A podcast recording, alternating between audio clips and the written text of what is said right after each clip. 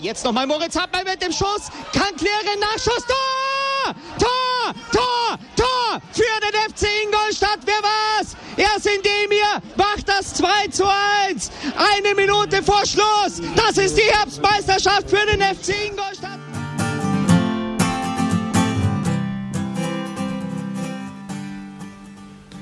Servus Schanzer, herzlich willkommen beim Schanzer Zeitspiel, dem Podcast rund um den FC Ingolstadt. Heute haben wir mal die Ehre, einfach eine etwas schönere Ausgangsposition als sonst zu besprechen, aber wir wären natürlich nicht wir, wenn wir nicht trotzdem was finden würden, über das wir uns tierisch aufregen können. Also bleibt dran und seid gespannt, über was wir uns diesmal wieder aufregen.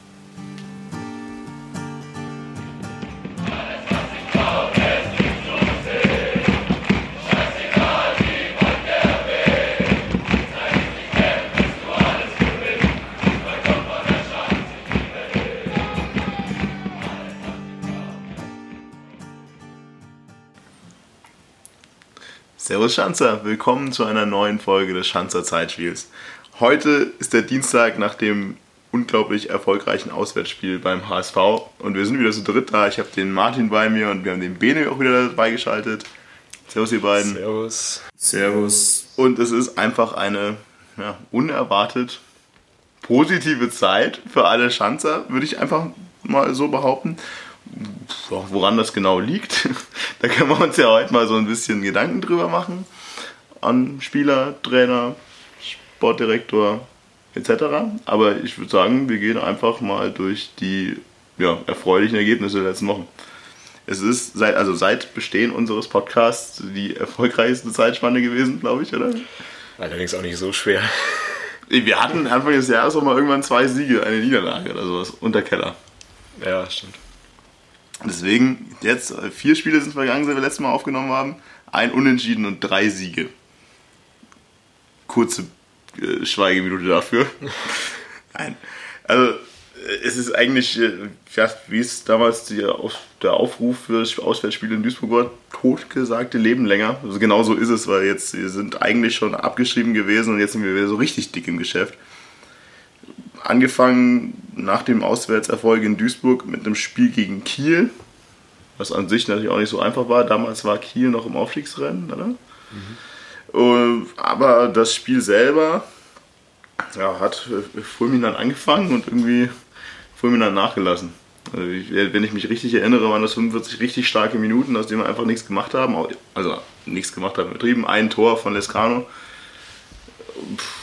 Vorgelegt von Stefan Kutschke. Mhm. Möchte ich auch an der Stelle nochmal erwähnen. Und dann machst du 45 Minuten eigentlich ordentlich Druck, aber dann doch nicht genug belohnt für, das, für den Aufwand, den du getrieben hast. Richtig, ja. Also, ja, starke erste Hälfte, in der eigentlich eine höhere Führung hätte zu Buche stehen können, würde ich sagen. Ähm, ich erinnere mich an den Pfostenschuss von Lescano, direkt vor der Süd äh, nachdem er sich da gut durchgesetzt hat. Das wäre dann sein zweites schon gewesen oder sein viertes äh, unter, unter Oral. Äh, das wäre natürlich schon Hammer gewesen, aber ja, klar gehst mit dem 1 in die Pause und kommst dann irgendwie ein bisschen verändert raus, so kam es mir irgendwie vor und irgendwie in der zweiten Halbzeit dann nicht mehr so viel Durchschlagskraft gehabt, sich auch wieder zurückgezogen und dann ja, schon relativ früh auch das 1-1 bekommen durch ein ja, vermeidbares Tor, würde ich sagen. So im Hinterkopf. Ich, ehrlich gesagt, weiß ich gar nicht mehr hundertprozentig genau, wie dieses Tor gefallen ist. Also, was ich mir erinnere, ist, es waren zwei Halbzeiten wie Tag und Nacht. Eine Halbzeit extrem stark, aus der du mehr machen musst, und eine Halbzeit äh, erstaunlich schwach mit einem ja, guten Gegner, der aber auch nicht genug aus seinen Chancen macht. Und im Endeffekt hattest du zwei Halbzeiten, bei denen der jeweilige überlegene, der überlegene Part einfach nicht genug draus macht, das Unentschieden am Ende dann irgendwie okay durch die beiden Halbzeiten, aber eigentlich vom Spielverlauf hätten wir es dann auch schon verlieren müssen, irgendwie in der zweiten Halbzeit. Ja, gut, ich weiß auch nicht, ob Kiel so die, die Riesenchancen hatten, das ist jetzt auch schon ein paar Wochen her. Ähm, ich habe so das Gefühl, ja, Kiel war einfach in der zweiten Halbzeit ein bisschen besser eingestellt, zumindest auf, auf unsere Spielweise, dass wir deswegen weniger Durchschlagskraft auch hatten. Ja, wie du sagst, am Ende wahrscheinlich einfach ein 1-1 verdient. Ist jetzt auch ein Spiel über die gesamte Saison gesehen, dass du vielleicht nicht unbedingt gewinnen musst gegen diesen Gegner. In der Situation ist natürlich Heimspiel und hätten wir wahrscheinlich auch drei Punkte genommen. Aber am Ende musst du wahrscheinlich nehmen, was du kriegst. Ich kann euch da eigentlich nur zustimmen. Ist jetzt auch schon ein paar Wochen her. Ähm, da ist in der Erinnerung auch nicht mehr die, die, die besten, aber so grob habe ich es auch in Erinnerung, dass zwei verschiedene Halbzeiten waren und dass du eigentlich äh, nach der Anfangsphase bzw. nach dem Start dir dann vielleicht auch mehr erhofft hast, ähm, dass du aber mit dem 1 zu 1 dann leben musst und wahrscheinlich auch die Ausgangslage vor dem Spiel genommen hättest, obwohl es eigentlich in der Situation irgendwie für beide Mannschaften dann auch äh, zu wenig war. Also ich kann mich bei den Zusammenfassungen, äh, auch Kicker etc. dann schon daran erinnern, dass überall geschrieben wurde, Kiel lässt zwei Punkte in Ingolstadt. Also zumindest die öffentliche Wahrnehmung auf jeden Fall, dass äh, Kiel näher dran war, da was rauszuholen als wir. Liegt natürlich wahrscheinlich aber auch einfach am Spielverlauf. Also natürlich, wer am Ende drückt. Ich weiß auch nicht, ob solche, solche Schlagzeilen dann vielleicht auch einfach nicht dem Spielverlauf geschuldet sind, sondern einfach der Ausgangslage aufgrund der Tabellensituation, dass dann der, der Aufstiegskandidat zwei Punkte liegen lässt durch ein Unentschieden oder irgendwie sowas. Mhm. Kann natürlich auch sein. Ja, aber du hast natürlich recht. Ja, aber im Grunde, ich denke, gibt eigentlich nicht viel mehr zu dem Spiel zu sagen. Also das zwei Halbzeiten, einmal gut, einmal schlecht und am Ende kommst du mit einem Punkt raus, mit dem du eigentlich leben kannst. Vorne leben kannst, nachher auch leben kannst. Dann zum nächsten Auswärtsspiel in Bielefeld. Boah, da hat man sich dann natürlich schon irgendwo ausgemalt, dass man das gewinnen könnte, wohl wissend, dass Bielefeld gut drauf war eigentlich. Also auch zu Hause jetzt nicht so unglaublich schlecht drauf war. Und auch vor allem vor dem Hintergrund ist man natürlich ganz glücklich, wie das was rausgekommen ist, auch wenn das 1-0, wenn ich mich richtig erinnere, schon vom Gegner eigentlich geschenkt war. Also da segelt dann irgendwie der Ortega, Ortega, ja, ja segelt unterm Ball durch und Gauss steht dahinter und hält den Fuß rein. Also bin froh, dass er ihn da macht. Ich meine, in den letzten Monaten hätten wahrscheinlich Lescano und Kutschke den jeweils nicht gemacht aufs leere Tor. Aber dann kommt halt, da kommst du halt mit einem Geschenk 1 0 in Führung, weil die erste Halbzeit war generell wirklich nicht so stark und kannst dich eigentlich schon glücklich schätzen, dass du zur Halbzeit nicht hinten bist, sondern vorne bist. Und in der jetzigen Situation würde ich sagen, nehmen wir. Also da haben wir wirklich mehr Schwachsinn gemacht diese Saison. Da mache ich lieber mal eine schlechte Halbzeit und gehe in Führung, als das, was wir sonst immer so tun. Ja, also das war, im Endeffekt war das jetzt umgedreht äh, zu dem, was letztes Mal war. Also in Kiel hatten wir eine extrem starke erste Halbzeit, aus der wir nicht gut machen und eine extrem schwache zweite Halbzeit. Und in Bielefeld hatten wir eine, also zumindest sehr schwache erste Halbzeit, bei der wir dann auch noch 1-0 in Führung gehen und dafür dann eine zweite Halbzeit, in der wir dominant, souverän das Ding zu Ende bringen. Ja, würde ich so stehen lassen, für mich.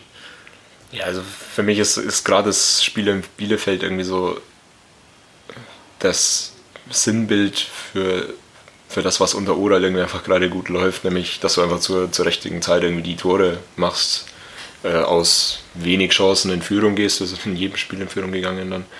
Ähm, ja, auch das nötige Quäntchen Glück hast. Ich meine, Bielefeld hatte, ich glaube, äh, Anfang oder Mitte der ersten Halbzeit auch irgendwie eine Riesenchance nach einem, nach einem Kotzgefehler, glaube ich. Mhm, ähm,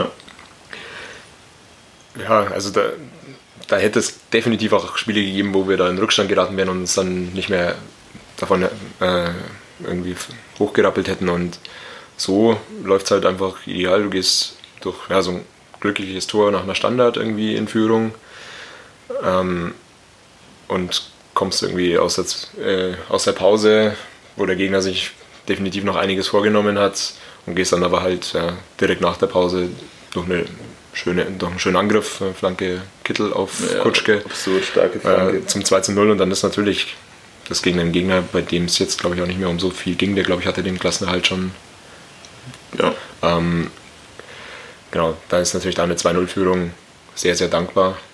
Dann Vor allem bei Temperaturen, die auch jetzt äh, für die Jahreszeit jetzt nicht niedrig waren. Also in, im Stadion, da stand die Luft auch extrem bei einer extrem, äh, hohen Temperatur. Ich sagen, da bist du natürlich mit 2-0-Führung und später dann 3-0-Führung.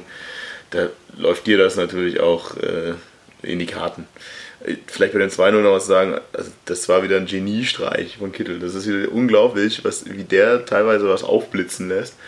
Genau, ja, in dem Spiel war ich mir hundertprozentig, dass der Ball im Aus war, er hat es irgendwie geschafft, im Vollsprint dann rückwärts den Ball von der Linie zu kratzen, nimmt den Ball mit und schlägt den aber auf den Zentimeter, genau auf den hinteren Pfosten auf Kutschke und der muss das Ding noch einnicken.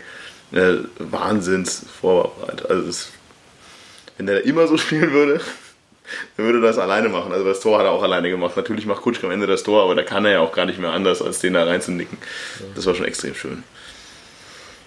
Das ja, also das 3-0 ist genauso äh, eine super Vorarbeit auch von Lescano. Das ist einfach ein perfekt getimter Pass. Klar, ist vielleicht auch ein bisschen Glück dabei, dass eben zwei oder drei Spieler einfach genau so vorbeirutschen, dass keiner von beiden hinkommt. Aber ja, auch das ist super rausgespielt und dann zum Glück auch mal ein Pledel, der, der vor dem Tor cool bleibt. Jetzt, oder das Tor dann schon das zweite, äh, wo er lang von Torwart lässig bleibt und nicht das letzte.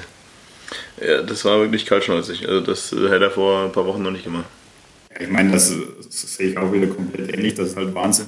Also irgendwie aktuell, das ist ja fast ähnlich wie das HSV-Spiel, also wo wir dann noch dazukommen. Du schießt zu den richtigen Zeitpunkten einfach die Tore.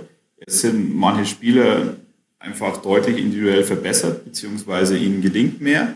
Woran es auch immer liegt, das, das wäre dann mal wirklich interessant, also herauszufinden, wie sich auch manche Spieler innerhalb von ein paar Wochen dann in ihren Leistungen so ändern können, beziehungsweise derartige Leistungsschwankungen nach oben und nach unten haben können und dann auch, auch einfach effizient, also die, diese Tore machen. Also wo wir vorher uns oder vor, keine Ahnung, zwei, drei Monaten uns unterhalten haben darüber, dass äh, du vorne krasseste Chancen nicht machst und hinten immer für ein Gegentor gut bist und das dann meistens auch äh, fängst, ist es halt aktuell genau andersherum.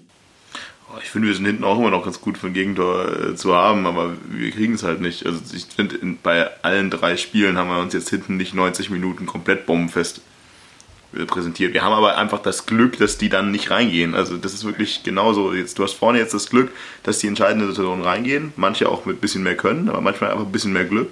Und hinten genauso. Sie wird dann auch in den nächsten Spielen nochmal deutlich. Ja, und vor allem zeigen auch, also zeigen auch die, diese Spiele, teilweise die individuelle Qualität, die sie haben. Und da, dann sieht man auch, äh, wozu der Kader bzw. der einzelne Spieler teilweise fähig ist. Ja, also Gauss, Kutschke, Pledel auf, als Torschützen, das straft unseren Podcast auch ein bisschen Lügen. Ja, ich, ich greife einfach schon mal auf HSV vor und äh, sage Lescano, Pledel, Gauss als Torschützen. Also, sorry, also das war früher vielleicht mal eine Invalidenliste bei uns, aber auf keinen Fall irgendwie die Torschützenliste. Es ist faszinierend. Ja, warum, wie, wo ist schwierig, aber da kann man nachher eigentlich doch mal übergreifend, glaube ich, mal drauf gehen. Bielefeld abschließend nur, wir kriegen wieder ein Tor aus dem Freistoß in der letzten Minute, genau wie in Duisburg auch schon. Ja, mein Gott, also schön geschossen von Vogelsammer, da kannst du nach so nichts mehr machen, egal wie die Mauer da steht. Ja, fraglich natürlich, warum man in, in also natürlich, da war das Spiel vorbei, da passiert auch nichts mehr. Duisburg war ein bisschen fraglicher. Äh, da dann wieder genau zentral aus 16, 17 ja, Metern dann Freistoß überhaupt zulässt. Aber ist ja da nur Randnotiz an dem Tag. Mhm. Ja, also zu Null wäre natürlich auch ganz cool gewesen, aber ich, ich weiß gar nicht, war der so nah, der, der Freistoß? Mir kam es irgendwie sogar noch, noch ein bisschen weiter weg. Also, insofern, also ich hätte jetzt einfach bei dem Foul, hätte ich gar nicht gedacht, das ist gar nicht so die gefährliche Situation vielleicht, aber okay. mein Gott, dann fällt er halt. Ja, also der Freistoß war wenn ich mich richtig erinnere, so schon circa 25 bis 30 Meter vom Tor. So war 30 Meter, never. Jetzt nagel mich nicht genau darauf fest, aber 25 Meter. Ich habe mir im Stadion gedacht, okay, der ist drin, als er angelaufen ist. Aber ja, nee, nee, passt schon. Also kann, kann gut sein, dass der nicht so nah ist, wie ich dachte, aber ist ja auch relativ egal. Was ich, was ich vielleicht dazu noch sagen wollte, ich habe es ja auf Sky gesehen und da meinte der Reporter Torwartfehler. Und dann, dann dachte ich mir, also das ist für mich kein Torwartfehler, der ist, einfach perfekt getroffen. Ist zwar, also dieses Stand schon ein bisschen weiter weg, aber da kannst du nichts machen. Und dann, also wenn du was machen kannst, dann halt in der Verhinderung des Freistoßes vor so zentraler Position, aber du hattest, wie gesagt, eigentlich nie erwartet, dass der jetzt unbedingt reingeht, weil die Distanz schon ein bisschen weg war, aber die Position war halt sehr, sehr zentral und wenn ein Spieler den perfekt trifft, dann kannst du nichts machen. Ja. Also unabhängig, wie weit er jetzt weg war, aber ich sehe es auch, also ja auch nicht, dass man den halten muss. Also der war einfach richtig gut geschossen.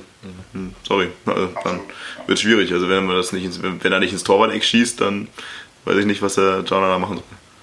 Ja, äh, gut. Bielefeld, schön, wieder drei Punkte. Langsam keimte schon wieder ordentlich Hoffnung auf. Ja, war auch im Auswärtsblock irgendwie relativ positive Stimmung danach, würde ich sagen. war ja das erste Spiel auch nach, dem, nach der finanzierten Auswärtsfahrt nach, nach Duisburg ähm, mit doch deutlich wenigeren Leuten, aber Vielleicht trotzdem. dazu eben genau noch das Wort. Also ist natürlich schon schade. Und da auch da aufrufen alle für zukünftige Spiele. Es, so schön es war, dass so viele Leute in Duisburg waren bei diesem Spiel.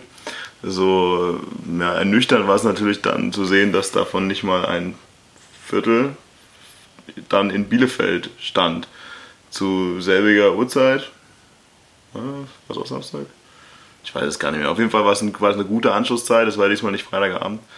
Und da habe ich mir dann irgendwo schon ein bisschen mehr erwartet. In Bielefeld Support nichtsdestotrotz 90 Minuten eigentlich gut.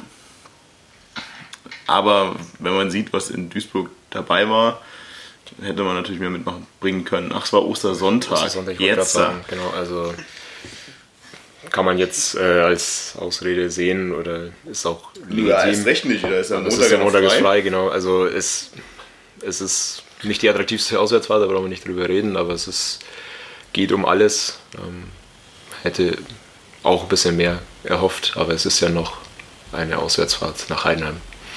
Ja, es widerlegt ja auch so ein bisschen die These, die ich hatte, dass es gar nicht unbedingt darum geht, dass was ausgegeben wird, sondern die Leute einfach der Situation des Aufrufs geschuldet wird kommen. Ja, damit widerlegt doch relativ viele Freibierfahrten. Gut, hoffentlich in Zukunft anders. Dann Dresden zu Hause. Ja, es, ich, ich weiß vom Ende noch, dass ich mir gedacht habe, oh, oh, oh, oh, oh, das wird sich rächen, was wir da machen. Und eigentlich hat es ja sich auch irgendwie gerecht. Aber vielleicht von vorne. Ich bin mir gar nicht mehr genau sicher, ob das ein Spiel war, bei dem wir gut angefangen haben oder ein Spiel, bei dem wir grausig angefangen haben, weil irgendwie ist jetzt jedes Spiel unter Ora so gewesen, dass wir nicht 90 Minuten konstant gespielt haben, sondern immer Phasen drin hatten. Und äh, wenn ich mich recht entsinne, war das das erste Spiel, das so ja, halbe Halbzeitenphasen hatten. Also 20 Minuten gut, 20 Minuten schlecht, 20 Minuten gut, 20 Minuten schlecht.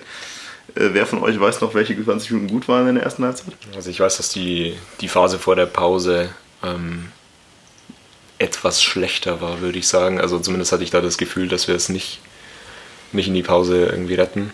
Und dementsprechend dürfte der, der Auftakt ganz okay gewesen sein. Ähm, hat sich von der, ja, von der Spielweise so ein bisschen in, in dieser Phase, die mir da ein bisschen Sorge bereitet hat, verglichen eigentlich mit dem, was dann in Hamburg auch noch kommt. Bene, glaube ich, weiß auch, was ich irgendwie anspiele, sehr tief teilweise gestanden und auch irgendwie nicht auf ja, die ballführenden Spieler teilweise im Zentrum erst relativ spät attackiert. Ähm, was dann einfach so ja, bei mir immer den Reflex irgendwie hervorruft, zu schreien, geh, geh doch drauf. ähm, aber es war dann tatsächlich auch immer ja, relativ gut gestanden, dass du eben ja, relativ viel Mann hinterm Ball hast und insofern glaube ich, ist jetzt auch von Dresden nicht allzu viel ja, Gefährliches ausgegangen bis dann in die Nachspielzeit. Also ja, wahrscheinlich war das schon auch der Plan so. Ich meine, wenn mir sowas auffällt, dann ist es sicherlich nicht so, dass es nicht angesprochen wird.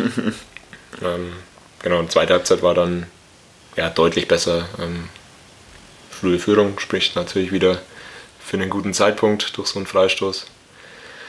Das war aber ein Torwartfehler, ne? Ich, das war, glaube ich, schon. Der war eher haltbar. Müssen wir vielleicht dazu sagen, Freistoß Kittel. Äh, Ja. Also schöner Freistoß, Kittel, auch wieder eine interessante Freistoßvariante, weil der irgendwie, weiß nicht, Lescano war es, der irgendwie neben der Mauer kniete und irgendwie alle gedacht haben, was machen sie jetzt für einen Quatsch und dann schießt er einfach rechts ins Eck. Weil es sah alles danach aus, als würde wieder so eine ganz abgespacede Variante kommen mit irgendwie drei laufen über den Ball und einer stolpert dann. Aber äh, dann hat es anscheinend zumindest den Torwart genug verwirrt, dass er nicht damit gerechnet hat, dass er ihn doch ins, ins Eck schießt. Aber wenn ich mich recht erinnere, sah das schon bis, wir standen direkt dahinter, also das war direkt vor der Süd, äh, war das schon sehr zögerlich vom Torwart. Äh, Ja, er sieht ihn halt auch spät, den Ball. Das ist immer schwierig, aber ja, er war nicht absolut ins Kreuzeck. Insofern kann man. Ja, und vom Gefühl ist der Bewegungsablauf halt so langsam. Also ich habe das Gefühl, er merkt schon, wo der Ball hingeht und zögert da kurz und macht einen Schritt zu kurz und dadurch, dass er den ersten Schritt zu kurz macht, springt er dann halt ja, einfach nicht weit genug. Ja, unabhängig davon, der war dann eh relativ, ich kann mir ja den Namen nennen, ich finde es sowieso kacke, der Torwart zu sagen. Schubert. Schubert. Also jetzt sage ich immer nur er, ja. Schubert war danach auch ziemlich fahrlässig, fand ich, aber im ganzen Spiel ist nicht unbedingt so extrem stark. Erste Halbzeit war ganz gut, zweite Halbzeit hat er noch einige Böcke drin gehabt. Abspiel irgendwie ins Nichts, dann das war auch diese eine Liscano-Aktion, die dann gut und gerne hätte mal reingehen können, oder? Also dann sich verschätzt und im Luftzweikampf gegen Liscano an der 16er Kante rumtaumelte. Ja. Also da waren so ein paar Fahrlässigkeiten drin und diese zweite Halbzeit nach der 1-0-Führung, da hatten wir ja dann auch eine Chance nach der anderen. Ne? Dann kam da auch Pledel rein und Pledel hat dann auch noch eine Chance nach der anderen versiebt und man hatte wirklich das Gefühl, oh, oh, oh, oh, oh, das wird wieder so ausgehen, du machst jetzt deine Bude nicht und am Ende kriegst du es 1-1. Und am Ende kriegst du es 1-1, aber es war Gott sei Dank abseits. Ich habe immer noch keine Zusammenfassung gesehen, ob das jetzt wirklich abseits war. Im Spiel habe ich es nicht wirklich erkannt, außer dass da die Fahne hochging, aber das war dann auch wieder dieses, halt dieses Quäntchen Glück an dem Moment. Vielleicht hast du in dieser Saison halt drei, vier Mal dann im Moment, auch wenn es vielleicht abseits war, dann, dann nicht den Pfiff bekommen und der hat es 1-1 gespielt. Und diesmal kriegst du halt den Pfiff und kriegst mit 1 0 über die 90 Minuten und bist dann glücklich, dass du die drei Punkte hast. Da wahrscheinlich der Videoassistent nicht eingegriffen hat, war es kein Abseits.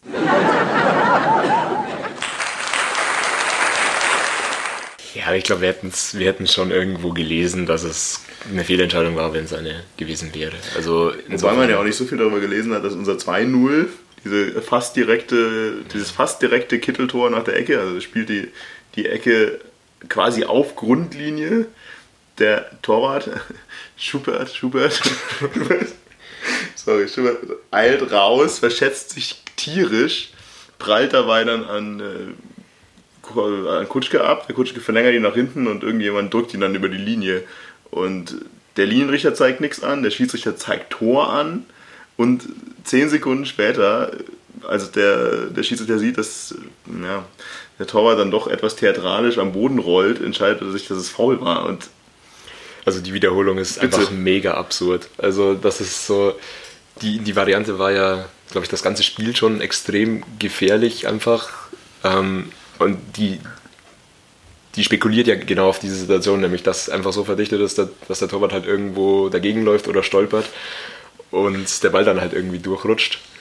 Und na klar, spielt die auch immer so ein bisschen mit, ja, mit Stürmerfaul, aber in, gerade, also gerade in der Situation war es halt so definitiv kein Foul von irgendeinem Ingolstädter. Mhm. Und das merkt Schubert auch, als er da irgendwie halt dann am Boden liegt und ja, weiß ich dann halt nur noch so zu helfen, dass er irgendwie ja, laut schreit und liegen bleibt. Das ist unmöglich. Also, so, das vor allem die einzige aktive Bewegung, die Kutschke in dem Moment macht, ist schnurgerade nach oben den Kopfball zu verlängern. Da sind die Arme nirgends, der bewegt sich nicht in den Torwart rein, der bewegt sich einfach nur nach oben. Und wie der Schiedsrichter da irgendwie auf die Idee kommt, das als Foul zu werten, vor allem der Linienrichter, der ja da direkten Blick auf die Situation hat, hat das ja auch nicht als Foul gewertet. Das ist, bleibt mir schleierhaft. Weil es war eigentlich mal eine ganz schöne Variante, die auch mal funktioniert hat. Ich meine, kurz auf den kurzen Pfosten spielen in den Ball verlängern haben wir ja öfters schon mal probiert. Aber da ja, war eigentlich das, wurde der Gegner dafür bestraft, dass er das schlecht verteidigt und hat dann großes Glück, weil dann hätte man es, wenn das in dem Moment das 2-0 fällt, dann wäre das durch gewesen. Mhm. Da wäre die Messe auf jeden Fall gelesen gewesen. Ja, auch danach hast du noch Riesenchancen, um den Deckel drauf zu machen und das ist dann schon ja, das hat einige Nerven gekostet, würde ich sagen. Äh, gerade Bledel eben. Ja, und umso, umso wichtiger, dass das dann über die Zeit gebracht wurde, weil ja, das war wirklich ein extrem wichtiger Sieg. Wichtige Punkte und Dresden war an dem Punkt ja auch noch nicht hundertprozentig gerettet. Also jetzt sind sie es, aber da das Spiel, das war jetzt ja auch nicht so, dass es da um gar nichts mehr ging. Also von immer war ordentlich, glücklich, ein bisschen, also, dass wir es, aber ja, es ist wie jetzt bei dem anderen, wir wiederholen uns ja jedes Mal, du hast jetzt halt einfach in den entscheidenden Situationen dann doch das Quäntchen Glück. Klar, das 2-0, da kann der Schießer sich auch richtig entscheiden, aber es läuft. Und es läuft weiter, HSV auswärts. Das Spiel, bei dem man naja, sich, glaube ich, also ich zumindest nicht wirklich entscheiden konnte vorher, haben wir jetzt eine reelle Chance oder nicht der HSV war nicht gut drauf, also gar nicht gut drauf. Allerdings dachte natürlich jeder, irgendwann muss der HSV ja jetzt mal wieder die, den ersten Lage kapieren und anfangen. da anständig Fußball zu spielen. Dann gehen die auch noch eine Woche irgendwie ins Trainingslager davor und sagen so, oh, oh, oh, oh, jetzt kommt dann der Punkt, an dem sie uns dann mal so richtig schön auseinandernehmen. Boah, Pustekuchen. Also ich habe selten ein gutes Gefühl vor einem Spiel, dass ich sage, das gewinnen wir. Und bei dem HSV-Spiel war ich irgendwie ziemlich überzeugt davon, dass wir es gewinnen. Und umso stolzer bin ich darauf, dass ich auch mal recht hatte irgendwie. in meinem Gefühl. Kommt ja nicht so oft vor. Ich habe mich davor auch mit einem Kumpel unterhalten, der eben eingefleischter HSV-Fan ist und eine Dauerkarte auch hat. Und der meinte, also ich glaube eher, dass ihr das Spiel gewinnt, beziehungsweise dass Ingolstadt das, das Spiel gewinnt. Also, also er hatte schon ein relativ schlechtes Gefühl und ich habe irgendwie auch danach, nach dem Spiel eine Statistik gesehen, der HSV ist ja in der kompletten Rückrundentabelle drittletzter und in den letzten sechs Spielen irgendwie fast keine Punkte mehr geholt. Also seit dem überzeugenden Auftritt gegen St. Pauli im Derby und dann der, der 2-0-Führung zu Hause gegen Darmstadt äh, ist bei denen anscheinend komplette Wurm drin. Also ich habe ich hab da kein komplettes Spiel gesehen, ich habe es immer nur am, am Rande verfolgt. Aber ähm, also eben mein Ansprechpartner meinte da schon, es wird ein, wird ein sehr, sehr schwieriges Spiel und er sieht eigentlich relativ schwarz, weil vor allem auch Ingolstadt gut drauf ist. Ja, und du hast halt auch in dem Stadion, du hast in dem Stadion ja dann auch wieder äh, gemerkt, wie nervös die Mannschaft einerseits ist, wie hungrig unsere Spieler sind. Wieder Stichwort richtig, äh, Tor zur richtigen Zeit. Und natürlich, das spielt uns extrem in die Karten und trifft den HSV extrem hart. Und dann wird das, das Publikum wurde ja unglaublich nervös und ja, das war ja fast schon also peinlich irgendwie, das Verhalten der Zuschauer. Schwierig. Also fand ich auch, also das war halt, ich habe mir vorher schon gedacht, wenn wir da, wenn wir hier irgendwie halbwegs gut abschneiden, dann wird es da kippen mit dem Stadion, aber dass das so schnell, genau. so dermaßen kippt, damit habe ich nicht gerechnet. Also, dass wir da nach dem 1-0 dieses Stadion ein, ein gellendes Five-Konzert quasi nach 20 Minuten, nach dem 1-0 direkt noch nicht unbedingt, aber nach, den, nach 20 Minuten, da wurde es ja richtig nervös. Wenn da der Ball nicht sofort nach vorne gespielt wurde, zwei Querpässe in der eigenen Hälfte und da uh, wurde es laut. Also das, ich war ja dieses Mal auch mit euch im Stadion, das fand ich auch richtig, richtig krass. Ich meine, du kannst mal 1-0 hinten sein gegen äh, eine Mannschaft und vor allem wie das Tor also, zustande kam. Also keine Mannschaft ist vor Fehlern gefeit und dann kamen nur ein, zwei Rückpässe, was ich in der Situation absolut aus, aus HSV-Sicht äh, aus Sicht der Mannschaft verstanden habe, weil du dann eben erstmal äh, versuchst, das Spiel zu beruhigen und wirklich da so, so ein bisschen also Tempo rauszunehmen, um dich zu sammeln und dann das als Schritt für Schritt wieder aufzubauen. Und das dann innerhalb so kurzer Zeit und mit ein, zwei, wie gesagt, Rückpässen nur so krasse Pfiffe kamen. Also das habe ich überhaupt nicht also, verstanden, weil das, der HSV hat ja auch noch eine, also zumindest aktuell mit den Spielern, die auf dem Feld stehen, eine relativ junge Mannschaft. Und also das, das ist ja zum einen komplett kontraproduktiv und also mich hat es sehr, sehr überrascht. Das, ist, das hat uns ja auch komplett in die Karten gespielt. Das war, wir haben vorher das Momentum unserer Seite, der HSV eben nicht. Und dann gehen wir 1 in Führung mit einem Tor, das Lescano wahrscheinlich die letzten zwei Jahre nicht einmal gemacht hätte. Der, also er legt sich den Ball halt auch noch in der Situation ein bisschen zu weit vor und ich habe mir schon gedacht, oh Gott, oh Gott, was tut er? Und du siehst dann auch in der Wiederholung, wie er sich den Ball so einen Tick zu weit vorlegt und er dann panisch mit dem Ausfallschritt einfach den Schuss ansetzt und er dreht sich dann halt genau ins Eck. Also das funktioniert halt jetzt. Das funktioniert, weil es jetzt gerade läuft. Und ich bin da total glücklich drüber. Aber das ist, du kannst jetzt jede Woche immer nur sagen, jetzt funktioniert es halt. Und äh, das hätte im Leben nicht funktioniert in den letzten neun Monaten. Ja, vor allem, also dir spielt ja dann wirklich alles rein, dass du da 1-0 in Führung gehst, dass du da zu der Situation kommst, wo dann das, das Publikum und die Mannschaft nervös wird. Und vor allem, dass der Gegner einfach einen Fehler macht und du den auch perfekt ausnutzen kannst. Also absolut, also ich habe dann auch gedacht, oh, jetzt ist er schon fast wieder abgelaufen und dann haut er einfach so eine Schuss raus und dann, dann führst du einfach in der zehnten Minute 1 zu 0 und dann musst du auch einfach sagen, also gerade da haben wir es, glaube ich, im, im Stadion relativ gut gesehen und wir haben uns ja da auch vor allem in der Halbzeit und dann immer mal wieder unterhalten. Also es gehen halt auch deine, deine Sachen alle auf. Also meiner Meinung nach hat hat äh, Oral oder hat das Trainerteam beziehungsweise die Mannschaft vom FC schon auch relativ also gezockt in Mannsituationen. Also dadurch, dass du eben wahrscheinlich bewusst dass die Kompaktheit der Mannschaft aufgegeben hast und dann eben also vorne Kutschke und Lescano auf Konter gelauert haben, da hast du dann ja also teilweise schon ein sehr, sehr krasses Loch äh, zwischen Sex und zwischen Angriff im Zentrum in Kauf genommen. Und da musst du natürlich auch sagen, dass, ja, also da hätte vielleicht auch ähm, ja, der HSV gefährlicher werden können, beziehungsweise hättest du dann dir auch mal ein Tor fangen können. Also vor allem nach der Halbzeit fand ich es krass, da, da wurde Ingolstadt doch schon immer mehr eingeschnürt.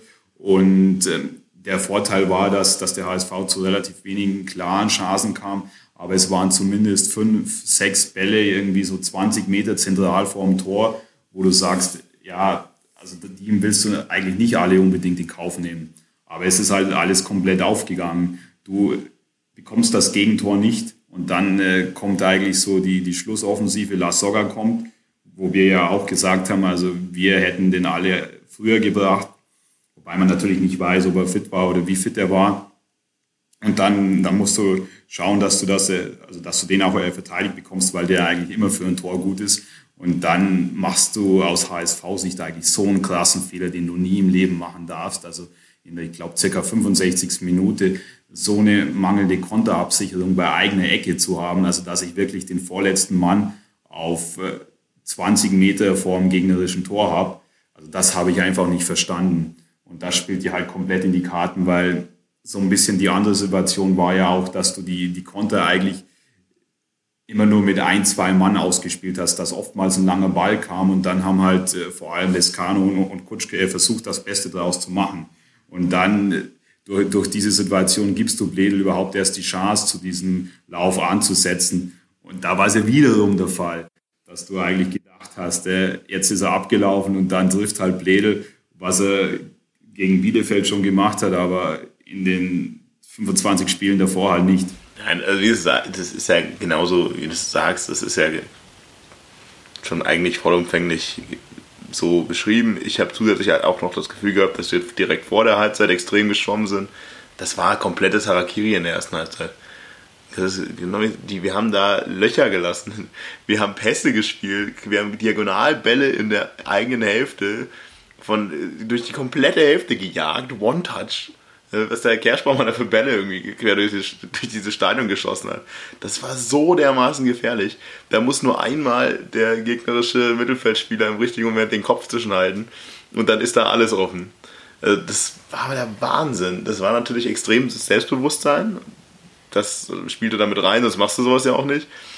Aber dann auch die Frage, also puh, wie kommt man auf die Idee, sich so dahinzustellen? Gefühlt sieben Mann im Zentrum vom eigenen 16er und dann die nächsten drei, zwei, die da versuchen, vorne irgendwas zu machen. Und dazwischen ein Riesenloch, rechts und links alles frei. Also da war schon relativ, ja, relativ viel offene Fläche in unserem eigenen äh, Hälfte.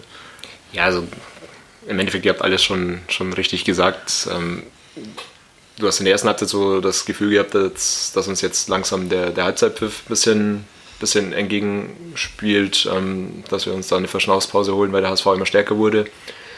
Und dann in der zweiten Halbzeit ja, war auch nicht von Anfang an, oder ja, doch schon von Anfang an, aber eben auch langsam aufbauend der Druck da, der noch nicht wirklich gefährlich wurde, aber du hast schon gemerkt, ja, unbedingt mit 1 zu 0 wirst du da 45 Minuten nicht unbedingt überstehen.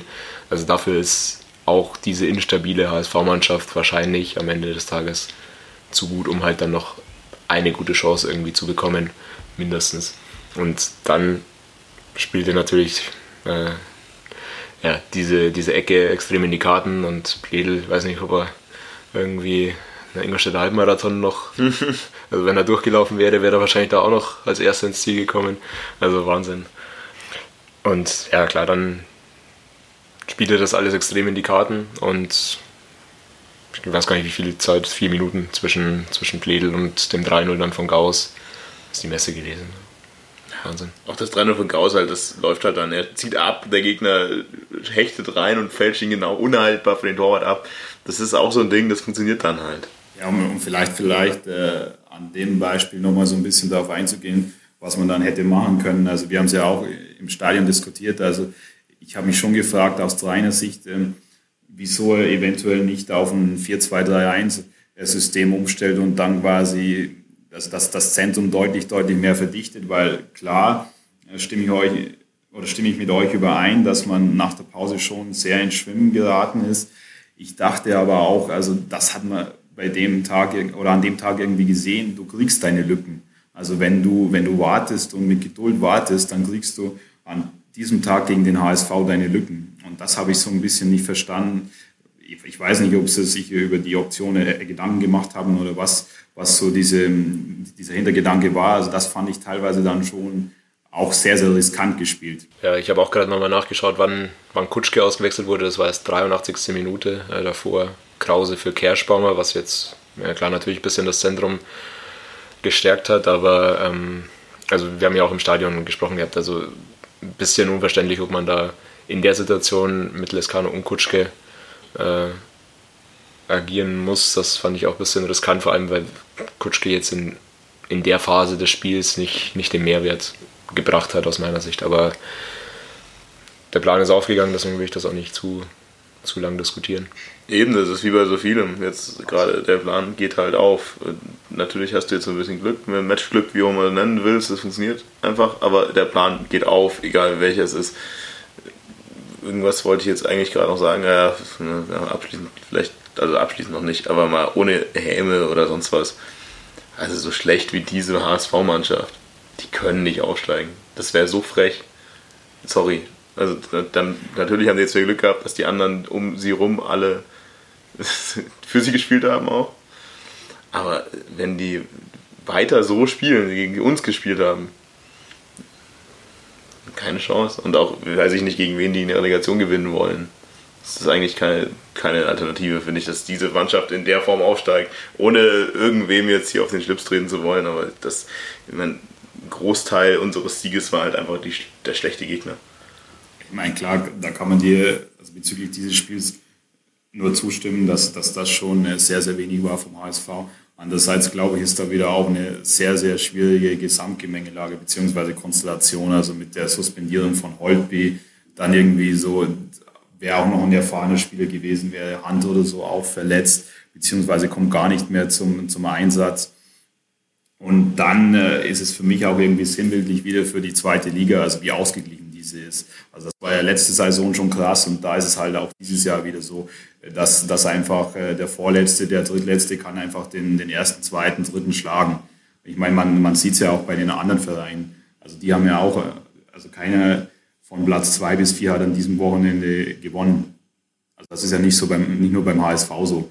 Also das, das verdeutlicht eben, also wirklich, wie gesagt, sehr, sehr gut, also diese zweite Liga, dass dann auch irgendwie Sandhausen, die ja auch eigentlich relativ abgeschlagen waren, dann so eine Siegesserie auch äh, starten und punkten.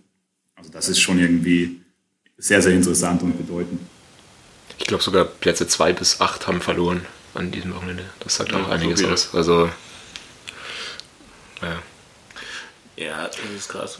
Das ist aber auch, also wir kommen ja jetzt auch langsam zur, zur aktuellen Situation wahrscheinlich irgendwie so ein bisschen, aber das ist genau das, was uns auch irgendwie so ein bisschen entgegen die Karten spielt, gerade nämlich, dass die Aufstiegskandidaten nicht die Spiele gegen unsere Mitkonkurrenten irgendwie gewinnen, sondern ja, dass eher die Mannschaften der Stunde sich auch in, unserem, in unseren Tabellenregionen bewegen. Ähm, ansonsten hättest du mit äh, vier Siegen und einem Unentschieden vermutlich schon noch einen viel größeren Schritt dahin rausgemacht.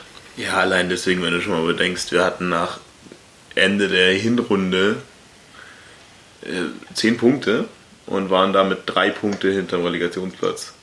Und jetzt haben wir äh, 32 Punkte und sind auf dem Relegationsplatz einen Punkt vor, äh, vor dem direkten Abstiegsplatz. Also du siehst ja allein mal da die, die Relationen. Wir haben jetzt allein schon äh, mehr als doppelt so viele Punkte geholt wie in der Hinrunde und sind nicht wirklich weit vom Fleck gekommen dadurch. Das zeigt dir ja eigentlich schon deutlich, wie diese beiden ja, Spielrunden sich komplett gedreht haben. Ben hat es ja vorher schon mal gesagt. Also, Hinrunde, HSV oben, jeder ist sich sicher, die machen locker den Aufstieg mit Köln zusammen. Rückrunde ist der HSV auf dem Relegationsplatz.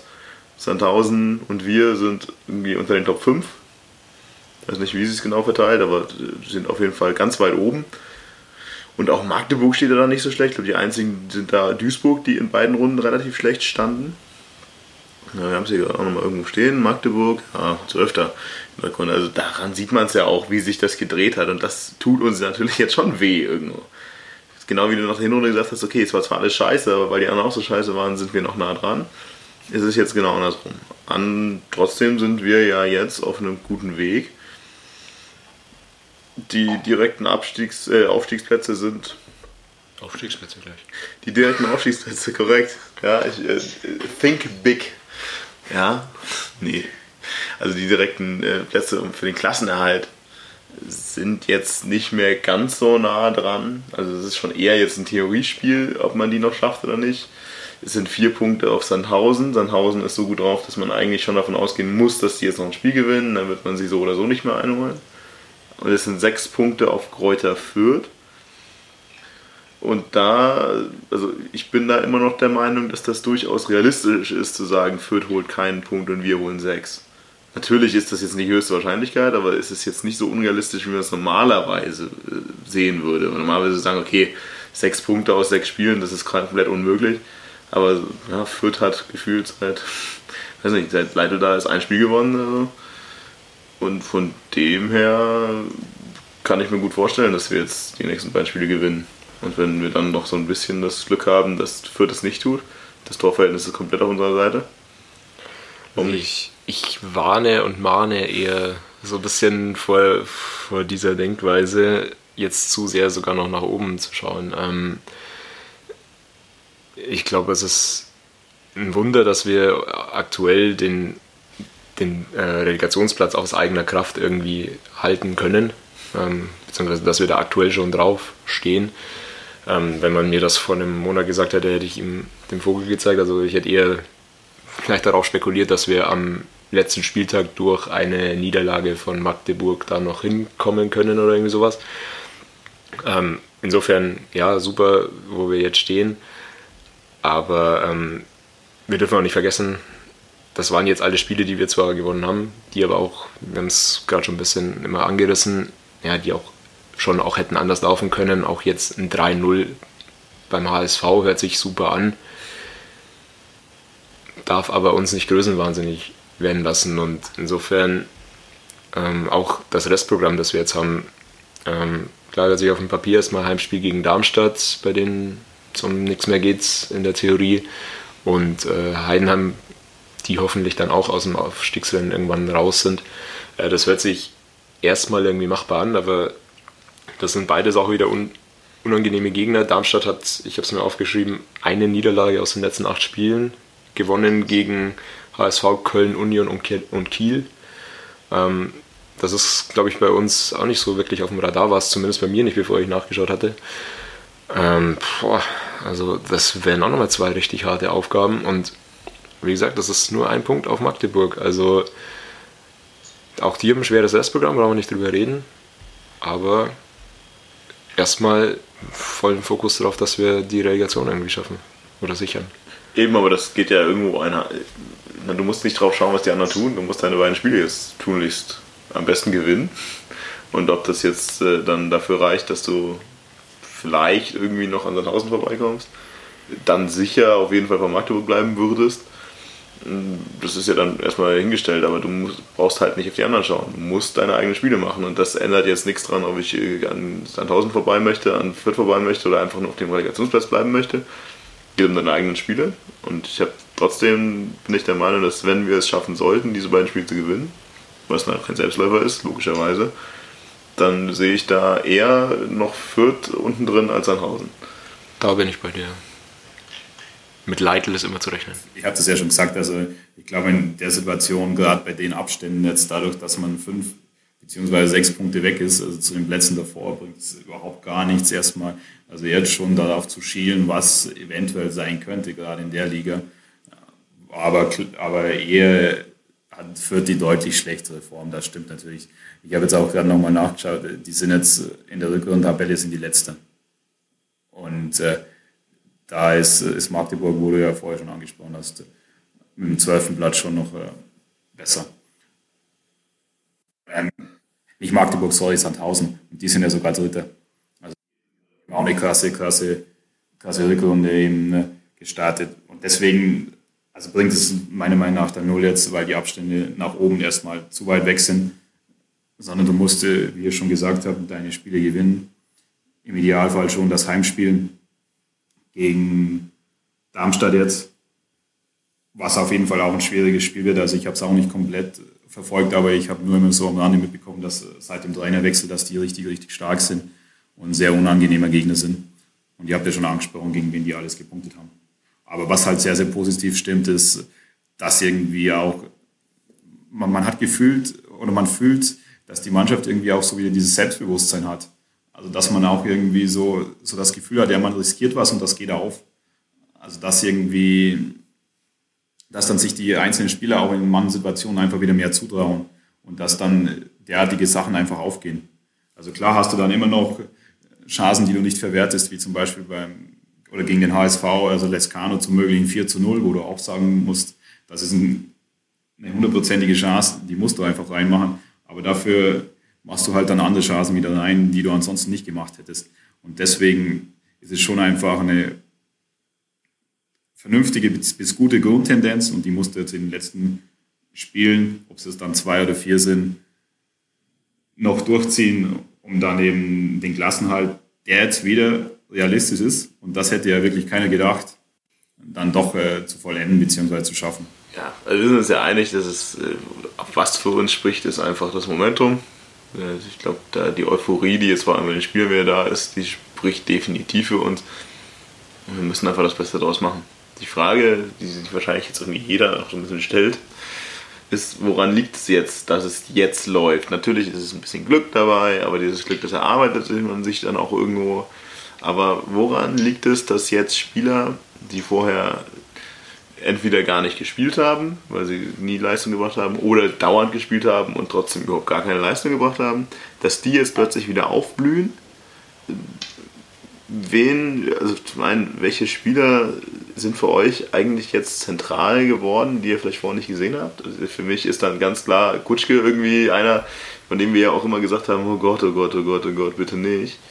Und jetzt spielt Kutschke und ich muss einfach so sagen, wie es ist, er spielt einfach extrem gut. Und er spielt meistens als Flügel.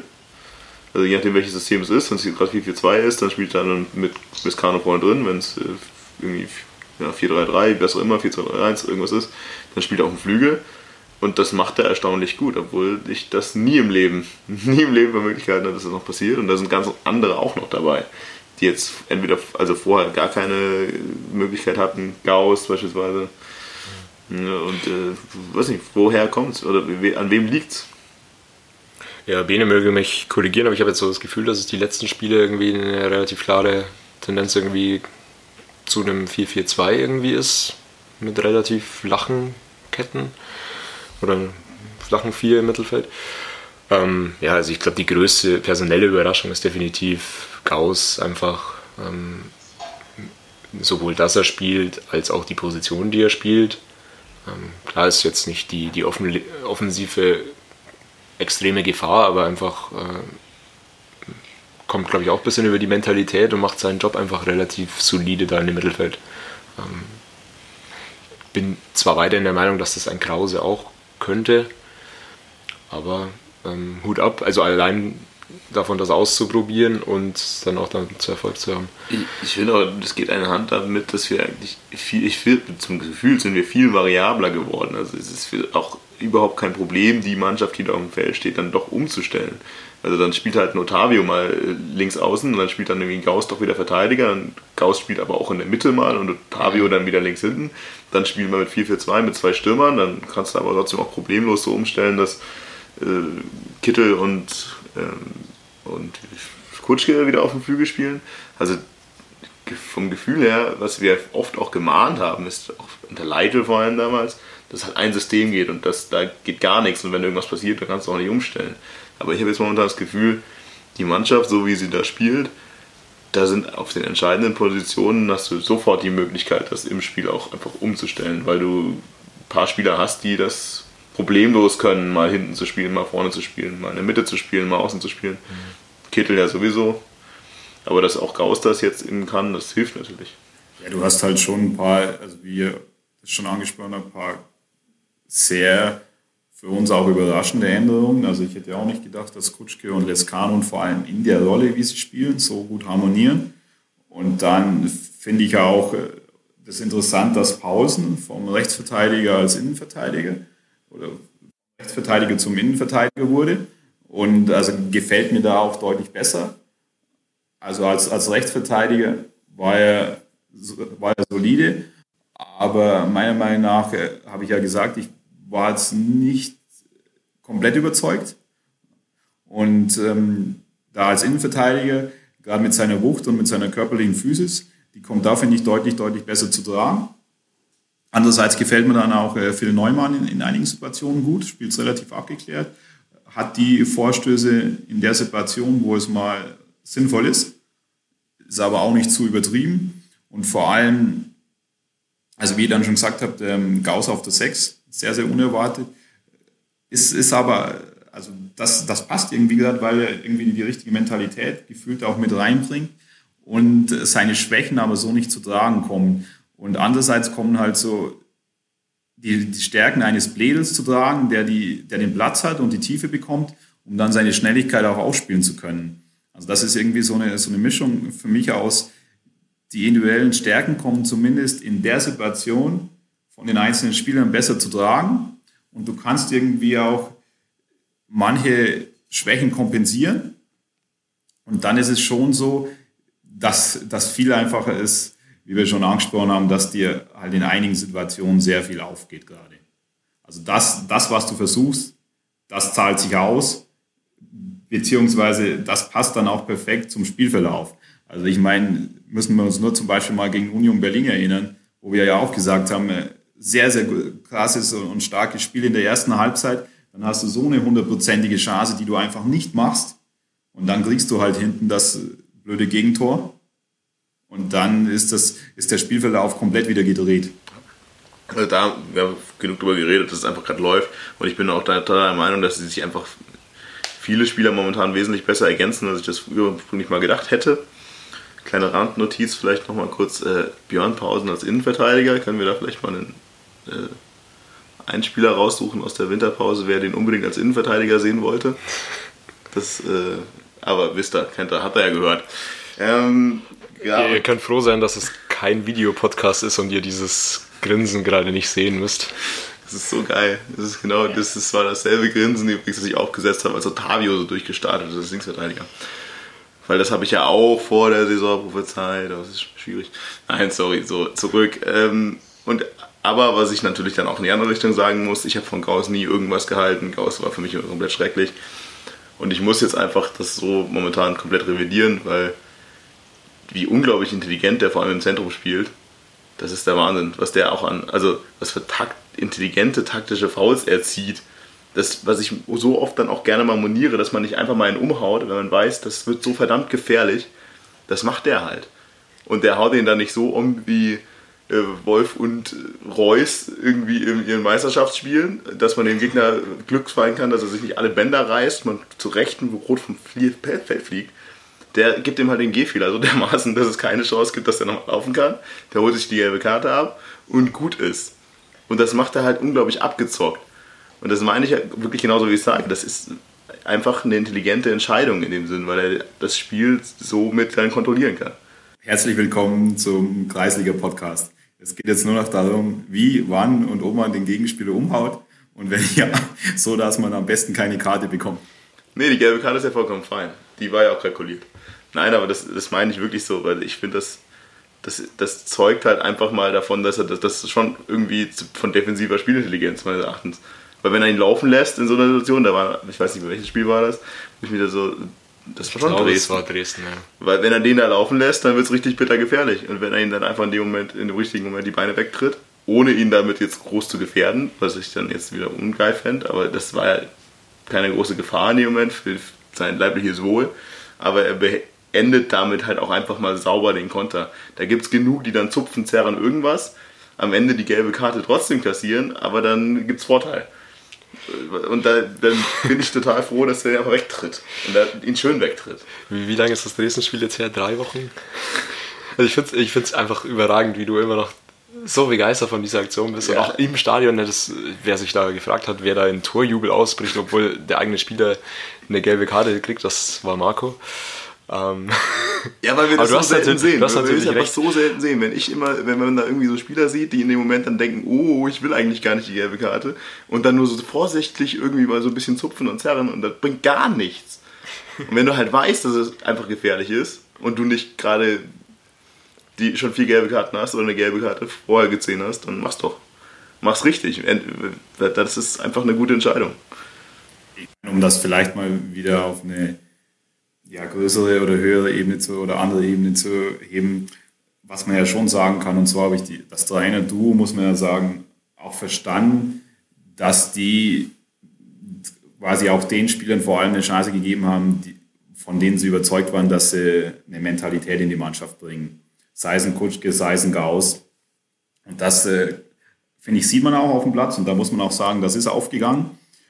Was äh, ich wiederum auch interessant finde und wäre jetzt nicht meine erste Herangehensweise, wo Martin schon vorher gesagt hat, dass das 4-4-2 relativ flach manchmal ist. Also dass die Abstände gerade zwischen letzter Kette und zweiter Kette oder Mittelfeldkette teilweise sehr, sehr gering sind und man sich doch relativ weit nach hinten drängen lässt. Also das äh, finde ich manchmal in einigen Situationen deutlich zu passiv, aber geht halt einfach in der aktuellen Situation auch auf.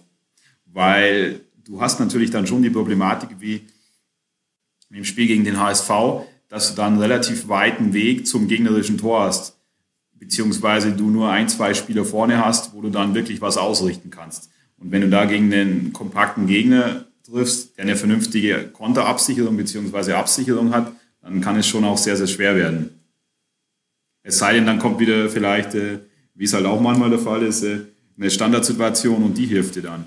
Ja, also ich, ich würde fast so ein bisschen von den Spielern mal wegkommen, haben wir jetzt schon länger drüber geredet. Ich kann euch eigentlich in allem, was ihr gesagt habt, nur zustimmen. Also gerade Innenverteidigung, Paulsen, äh, Mavra haben wir noch nicht erwähnt, ist wieder nach Verletzung zurück, hat Kotzke, der nicht, der ein, zwei bisschen blöde Situationen hatte, jetzt verdrängt. Also gerade die Innenverteidigung ist mega, mega stabil geworden, zumindest vor allem auch in der Luft. Ähm, Und das ist halt so, wenn wir jetzt so ein bisschen auf die Spielweise kommen, ähm, einfach, ja, der Fußball, den du vielleicht in der Situation dann auch einfach spielen musst. Ähm, dieses extrem kompakt stehen und dann schnell umschalten, kein Wert auf Ballbesitz. Ähm, ich kann das mal untermauern. Ich habe mir nämlich die, die Ballbesitzwerte der, der Oral-Spiele rausgeschrieben und das sind 40%, 38, 28, 41 und 28.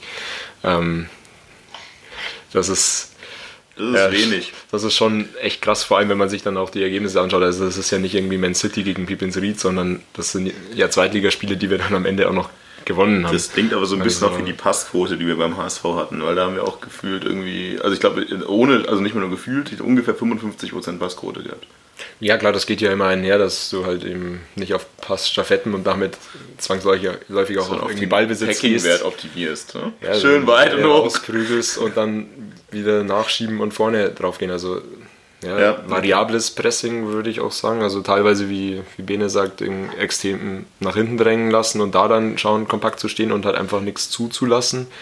Oder extrem hoch anzulaufen und da Fehler zu provozieren. Aber also halt die auch Mischung. genauso in so Phasen. Also das habe ich so das Gefühl, dass es, dass es wirklich so abgestimmte Phasen sind. Du spielst dann 20 Minuten ein Mörderpressing drauf und dann hast du 20 Minuten das Gefühl, es wird sich keiner in die gegnerische Hälfte bewegen und selbst in der eigenen Hälfte wird nicht mehr angelaufen.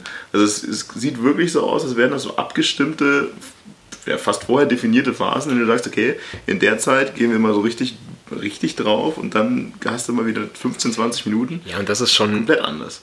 das ist schon beeindruckend halt einfach, dass das so schnell auch umzustellen war. Also ich meine, das ist ja wirklich komplett anderer Fußball, als Keller gespielt hat zum Beispiel. Und klar, also das innerhalb der Saison so schnell umzustellen und damit auch so großen Erfolg zu haben, ist eigentlich schon fast verwunderlich. Also ich weiß nicht, ob das in jeder Phase immer so geplant ist. Da wäre es mal wirklich interessant, einfach die, den taktischen Plan zu erfahren, beziehungsweise auch die Ansprache zu sehen, weil es sind für mich dann schon immer noch Situationen drin, wo teilweise ein, zwei Spieler herausrücken und dann relativ viel Platz zwischen den ähm, Ketten beziehungsweise zwischen den einzelnen Spielern lassen. Das immer so geplant ist, wage ich jetzt zumindest mal in Frage zu stellen.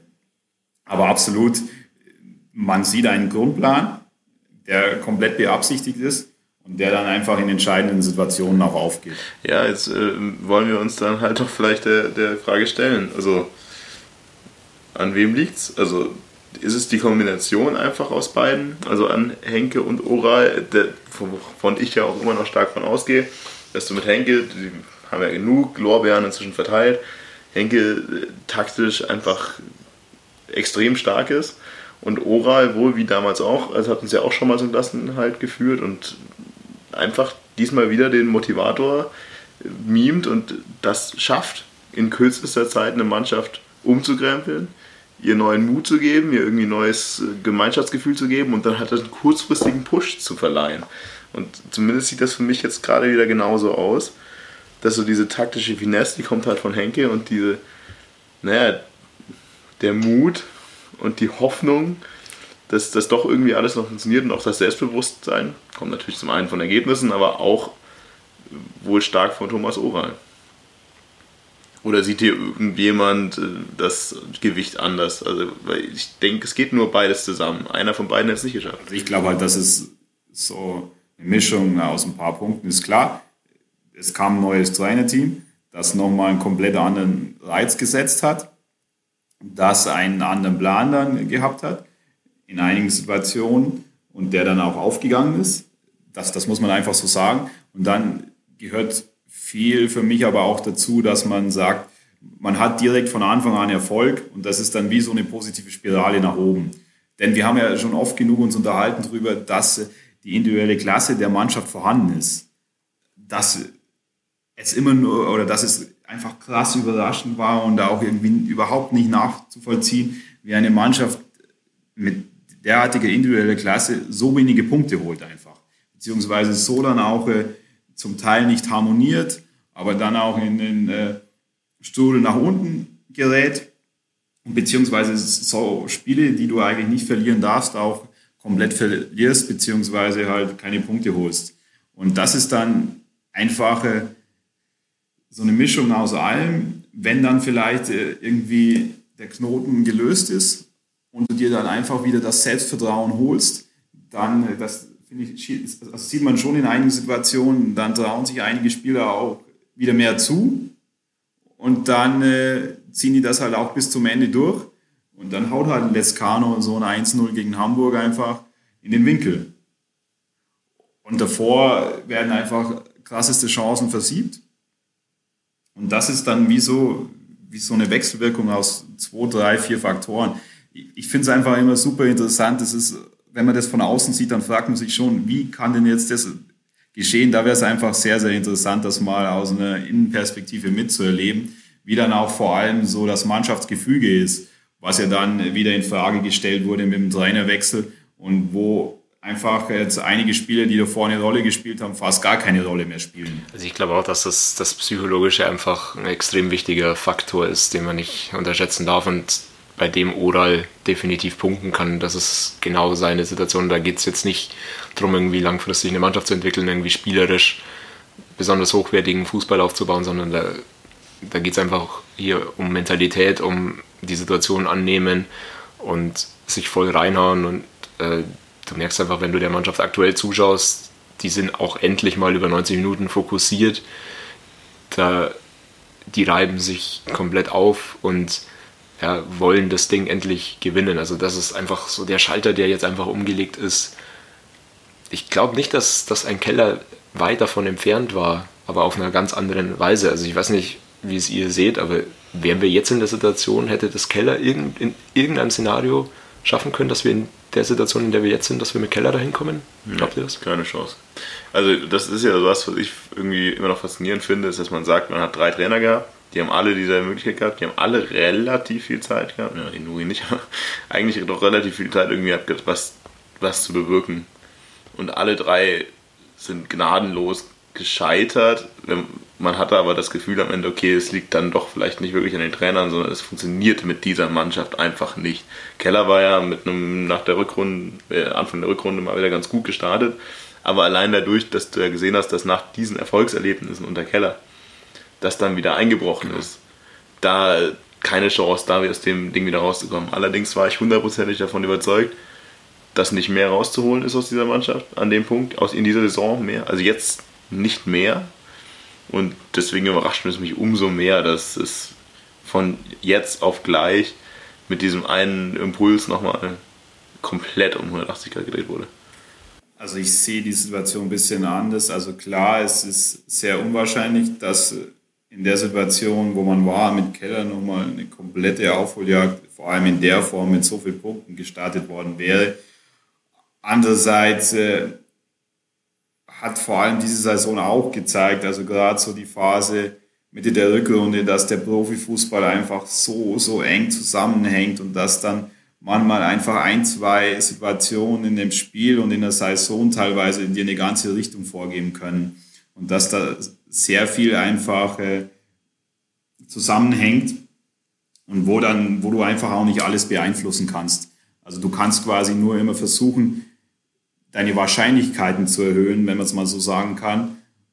Und äh, dann ist einfach der Fußball beziehungsweise auch die zweite Liga speziell sehr ausgeglichen, wo dann einfach äh, einmal das, das Pendel in die eine Richtung ausschlagen kann und einmal auch in, das, in die andere Richtung. Weil natürlich musst du auch sagen, absolut Keller ist sehr, sehr gut gestartet in die Rückrunde und man hatte wirklich auch ein gutes Gefühl, dass, dies, dass das auf jeden Fall wird. Da, auch da hatte irgendwie, wenn ich mich richtig erinnere, Sonny Kittel ein, zwei sehr gute Spiele sind dann auch, so gerade gegen Bochum ist dann ein Tor gefallen mit Torwartfehler oder wo der Ball abgefälscht war, wo du auch dachtest, ja, das könnte jetzt in die richtige Richtung gehen.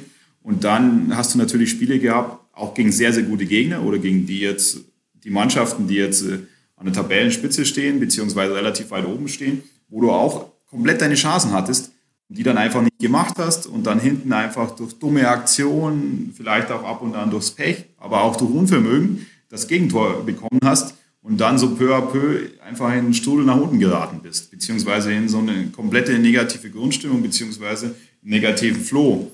Und ähm, das hat für mich da schon eine große Rolle auch gespielt. Da ist dann vieles einfach oder sehr, sehr viel gegen dich gelaufen. Und somit ist, ist Keller für mich als Trainer da auch noch anders zu beurteilen als Leitl bzw. Nuri. Ich bin immer noch überzeugt davon, dass der dass Keller einfach ein extrem guter Trainer ist. Wir haben ja auch darüber geredet, bevor wir jetzt den, diesen Coup nochmal gefahren haben, mit Oral zurückzuholen. Ich wäre auch mit Keller gerne in die dritte Liga gegangen am Ende des Tages, weil es ja alles so danach aussieht, als könnten sich das alle Seiten vorstellen. Klar, das war alles nicht äh, spruchreif und man weiß ja auch nicht, wie sich da die Gehälter irgendwie hätten überhaupt einig werden können. Aber die Theorie fände ich, hätte ich eigentlich gut gefunden, sagen mit Keller nochmal was neu aufzubauen, weil ich es eben genauso sehe wie du, Martin, dass Oral kein Trainer ist, der langfristig eine Mannschaft formen kann, langfristig Erfolg hat und langfristig irgendwie auch ja, so einen Neuaufbau machen kann. Und Keller wiederum, das hätte ich schon sehr so gesehen, dass er das durchaus äh, tun kann. Das führt dann auch im Umkehrschluss zur Frage wieder, ja, wie geht es denn weiter, wenn wir jetzt in der Theorie, na, die beiden Spiele, wir haben zwei Möglichkeiten momentan, die Chancen stehen so ungefähr 50-50, wenn wir mal positiv jetzt einfach mal in die Zukunft blicken. Dritte Liga, zweite Liga, was macht Thomas Oral? Was macht Michi Henke? Ich weiß nicht, ob wir das Thema jetzt so, so weit diskutieren müssen. Das ist alles sehr, sehr hypothetisch. Ähm, fest, fest steht, dass Oral aktuell das Beste aus seinen Möglichkeiten macht. Deswegen ähm, muss man ihm davor Respekt zollen. Und ich habe so ein bisschen, das habe ich ja letztes Mal schon angekündigt, die Befürchtung, äh, dass man sich im Verein dann ja, so in der Position sieht, dass man nicht drum kommt, äh, ihm keinen Vertrag zu geben. Aber du hast es ja gerade schon gesagt, was meine Einstellung letztes Mal war und daran hat sich eigentlich auch nichts geändert. Ähm, man darf halt nicht vergleichen eine, eine Extremsituation, wie wir sie jetzt haben, ähm, wo du sehr stark über dieses Thema Motivation kommen kannst, ähm, hin zu ja, Start in eine neue Saison, egal ob jetzt in die dritte Liga oder in die zweite Liga. Ähm, das sind komplett unterschiedliche Situationen und deswegen ist er für mich langfristig weiterhin kein guter Kandidat. Also ich finde auch, dass das jetzt nicht der Zeitpunkt ist, um da Spekulationen zu treffen, weil es einfach oder weil einfach noch viel zu viel möglich ist und es schon ein deutlicher Unterschied ist, muss man einfach auch sagen. Gerade in der heutigen Zeit, ob du zweite Liga spielst oder dritte Liga spielst. Vor allem einfach nur der Unterschied bei den Fernsehgeldern. Was aber auch wichtig ist, da stimme ich euch absolut komplett zu, dass man sich nach der Saison hinsetzen muss und wirklich komplett alles analysieren muss, egal wie es ausgeht. Weil so eine Mannschaft darf eigentlich nicht in den Abstiegskampf geraten. Und vor allem auch, äh, wir haben es ja schon oft genug äh, also angesprochen, mit äh, derartigen Trainerwechseln, aber auch Wechseln auf der Sportdirektoren- bzw. Geschäftsführer-Sportebene. Also das war schon einfach Wahnsinn. Und da, da finde ich einfach auch die Situation oder gerade wie Eberling Gladbach das also gemacht hat, fand ich sehr, sehr gut.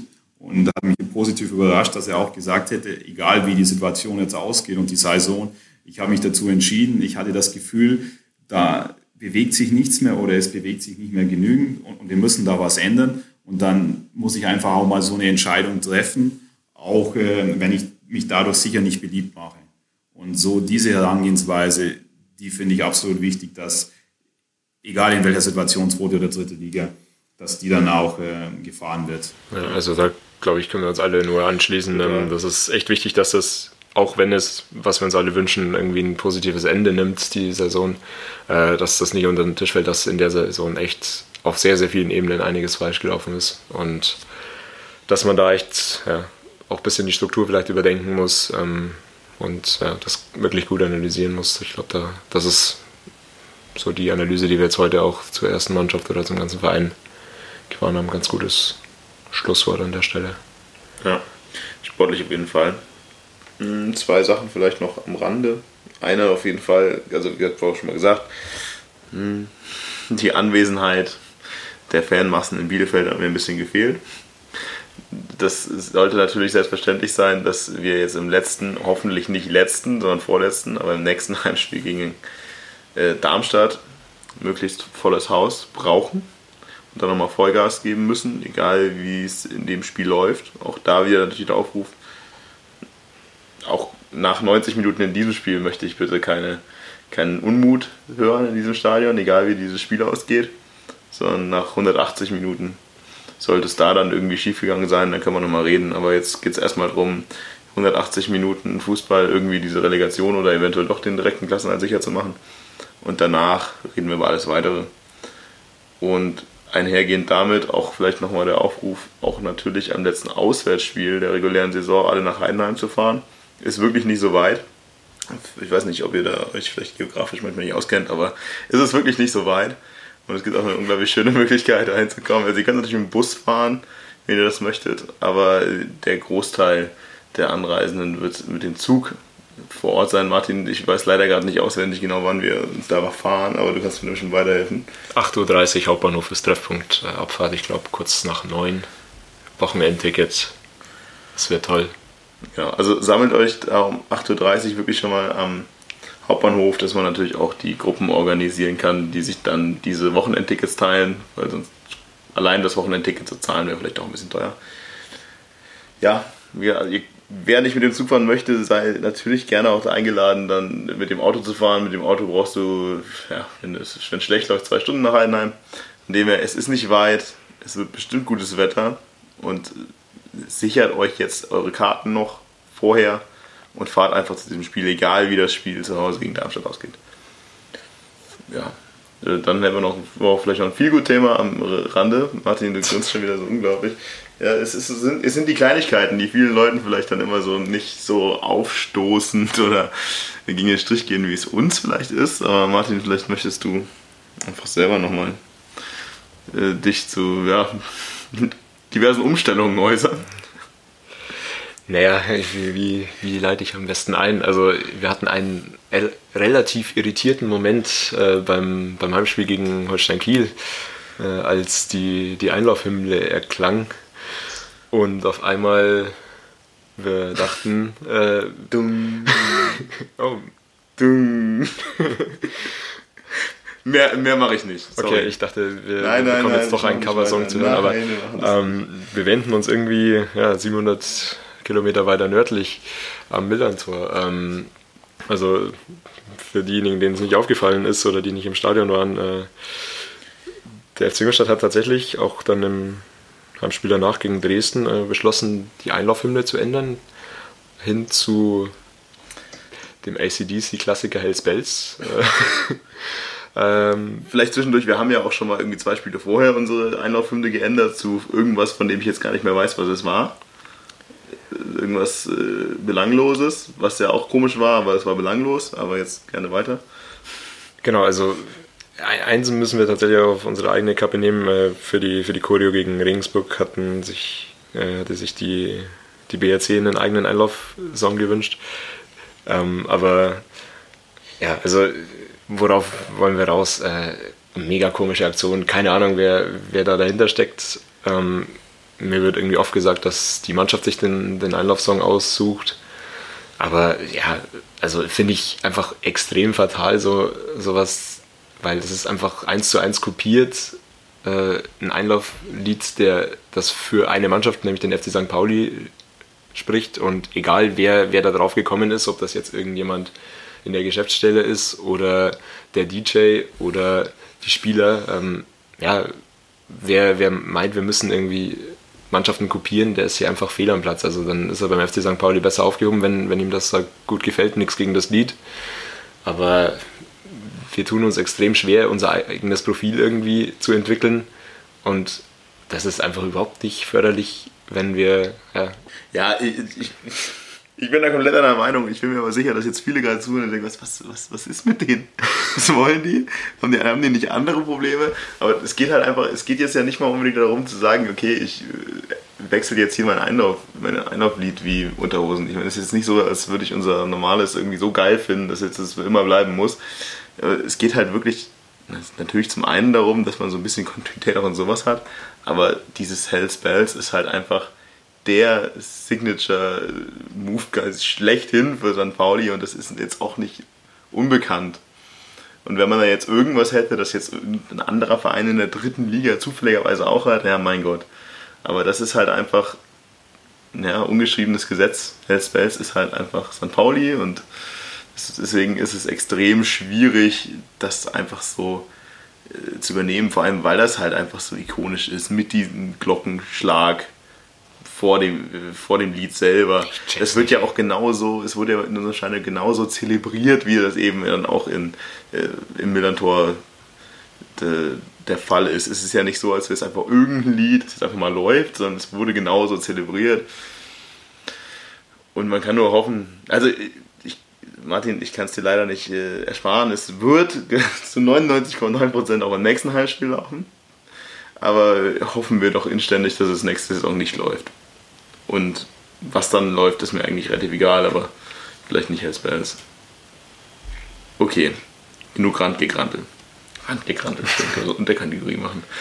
Ja, vielleicht das äh, beschließend zur Profimannschaft, also was da rumläuft. Bene, möchtest du noch irgendwas den Profis sagen? Nee, Ben ist auch komplett konsterniert und weiß nicht, was sie wollen. Hä, ist doch nur ein Lied, was wollen die? Nee, ich hab's nur, dadurch, dass ich bin nicht, ich bin nicht konsterniert, aber dadurch, dass ich einfach das nicht live im Stadion miterlebt habe, dachte ich, äh, ich lasse euch da den Vortritt. Und das ist nett. Super. Ja, dann haben wir noch so ein paar ja, durchwachsene Neuigkeiten aus äh, den Jugendbereichen des FC Ingolstadt. Also U21 würde sagen, läuft. Ich bin halb informiert diesmal. Ich kann ein bisschen mehr sagen. Aber ich, also, es gab einen fulminanten Kantersieg am Tag, bevor wir die erste Mannschaft in Hamburg gespielt haben. Mm, ja, Martin, ich überlasse dir gerne die, die Verkündung dieses Kantersiegs, weil das ist ja eher dein. Ja, gut, äh, ich denke, äh, das hat, haben relativ viele mitbekommen, auch wenn, wenn sonst die U21 relativ wenig Beachtung bekommt. Hat den Klassenerhalt klar gemacht und das nicht irgendwie, sondern standesgemäß mit einem 10 zu 0 Auswärtssieg äh, in Heimstetten. Ja, kann man mal so stehen lassen. Wie viel da ist denn Heimstetten eigentlich? Das äh, weiß ich echt nicht. Äh, die, glaube ich, sind gerade auf dem auf Abstiegsrelegationsplatz. Ja, da kann man ja auch ein Dorfverhältnis nicht unbedingt gebrauchen. Nee, die hatten auch ein relativ gutes, dass sie sich jetzt damit auch noch versaut haben und jetzt genauso schlecht ist wie, wie bei den anderen Spielen. Ja, so. ja, da an der Stelle dann herzlichen Glückwunsch an die U21. Rechnerisch Klassenheit perfekt, Platz 9 momentan. Sportlich damit gerettet, genau. Vier Spiele noch die Saison. Zwei, glaube ich noch. Zwei? Zwei, ja. Okay, dann bin ich noch nicht so gut informiert. Ja, ein paar Spiele sind noch. Mm, Ja, dann hoffen wir mal, dass wir nicht äh, technisch absteigen. Oder? Also das, wir sind ja immer noch an dem Punkt, dass wenn jetzt die erste Mannschaft absteigen würde, die U21 dann wohl zwangsabsteigen müsste. Ziemlich sicher. ja. So äh, kam in Sense bislang. Also sportlich gerettet, aber es kann immer noch irgendwie alles passieren.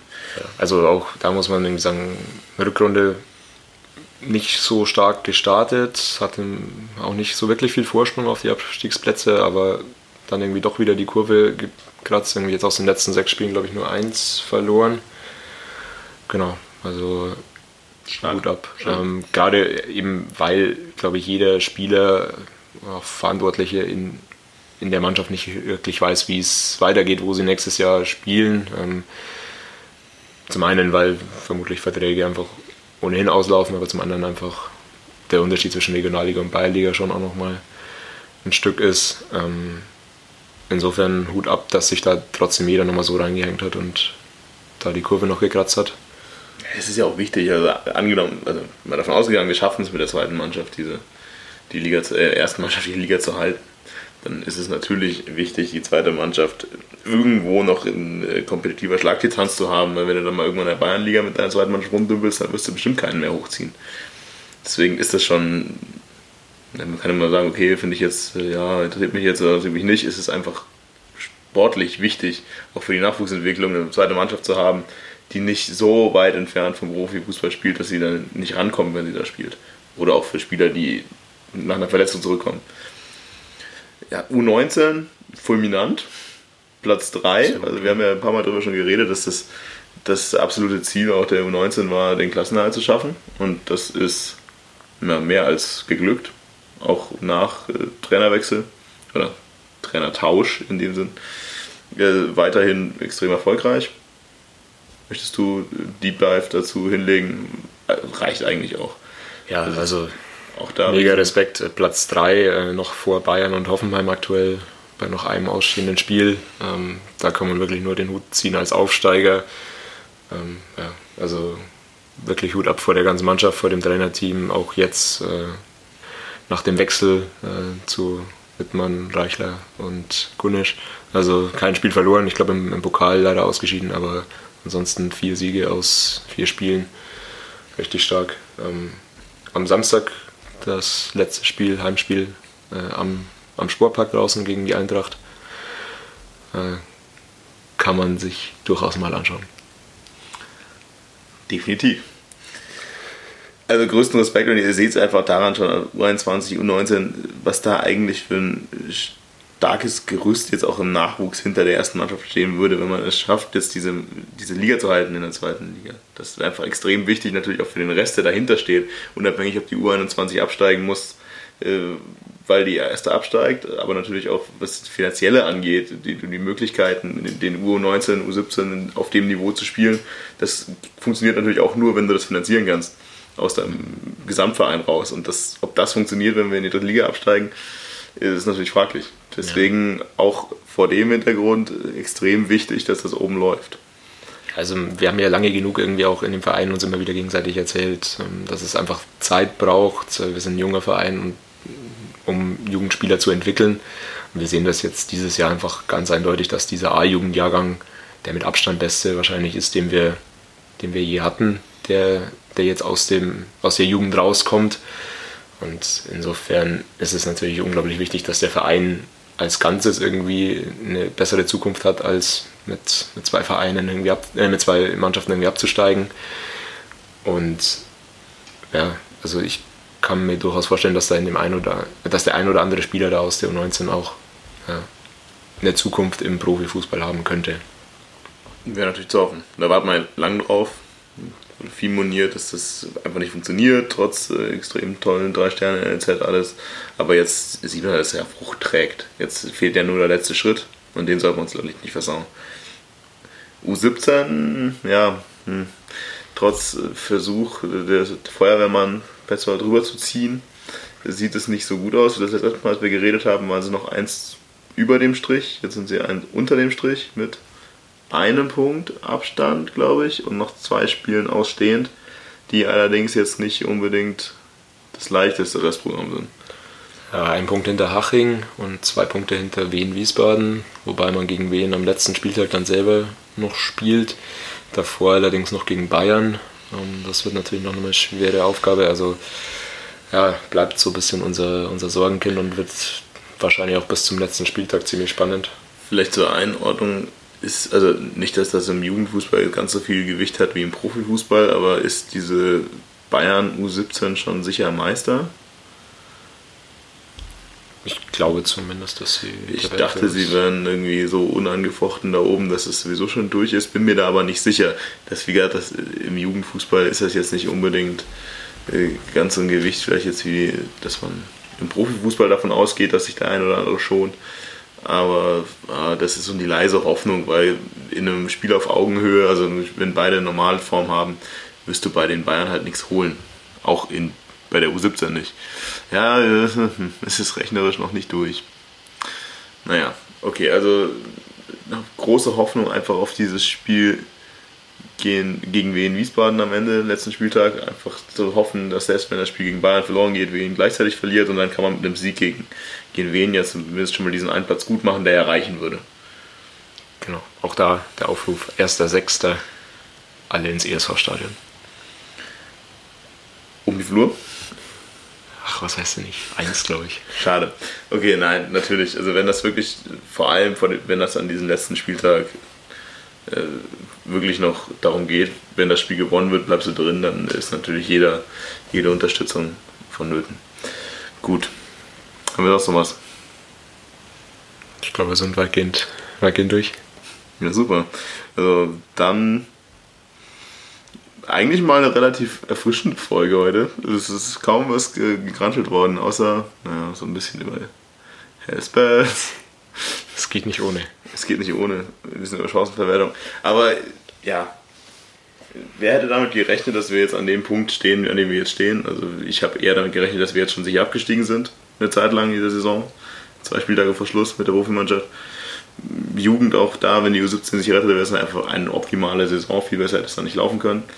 Und dann müssen wir darauf aufbauen. Jetzt, äh, jetzt alle Kraft reinlegen, dass die Profimannschaft da bleibt, wo sie ist. Und dass die Frauen noch aufsteigen. Dass die Frauen noch aufsteigen. Und dass natürlich die, die Jugendmannschaften dann auch einfach die Zukunft haben, die sie jetzt haben könnten. Natürlich, wenn wir in der Drittliga, erste Mal in der dritten Liga spielen, vielleicht ist dann der Sprung auch relativ nah natürlich aus der A-Jugend in die dritte Liga.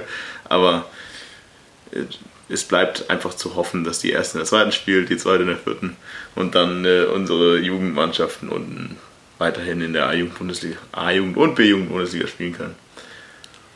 Okay, beenden wir. Ja. Ja, wir beenden. Wann hört man uns das nächste Mal? Wann hört man uns das nächste Mal? Ich gehe stark davon aus, dass man uns das nächste Mal zwischen 34. Spieltag und Relegation hört. In der Hoffnung, dass es eine gibt, wäre das das Ziel. Also man hört uns wahrscheinlich auf jeden Fall nach dem 34. Spieltag. Es gibt definitiv eine Relegation. Die Frage ist natürlich, wer da mitspielt. Und ich hoffe, es sind wir. Und wahrscheinlich ist es wen. Bis dahin, äh, auch hier nochmal ein Aufruf. Alle gegen Darmstadt zu Hause ins Stadion und alle nach Heidenheim. Egal wie. Auto, Bus, Fähre. Aber vor allem Floß. mit dem Zug. Vor allem mit dem Zug. E-Scooter. Oder mit dem E-Scooter. Danke, Bene. Endlich nochmal ein guter Einwand. Wie lange braucht man aus Berlin mit dem E-Scooter nach Heidenheim? Der Bene wird es für euch testen. Wir machen eine Challenge. Wir machen dann jetzt auch einen YouTube-Channel demnächst und dann fangen wir an mit äh, Challenges äh, E-Scooter zu Auswärtsfahrten. Wer ist schneller? Bene aus Berlin oder wir aus Ingolstadt? Schreibt es uns in die Kommentare. Ich kann nur sagen, dass man sich aktuell, glaube ich, sogar strafbar machen würde, beziehungsweise es wäre noch nicht erlaubt. Bene, du bist eine Spaßbremse. okay, wir beschließen hoffen aufs Beste. Wir holen jetzt einfach aus den nächsten zwei Spielen sechs Punkte und dann ist es relativ egal, was der Rest macht. Hauptsache, wir holen erstmal die Relegation. Und wir hören uns nach dem 34. Spieltag. Servus, Schatzer.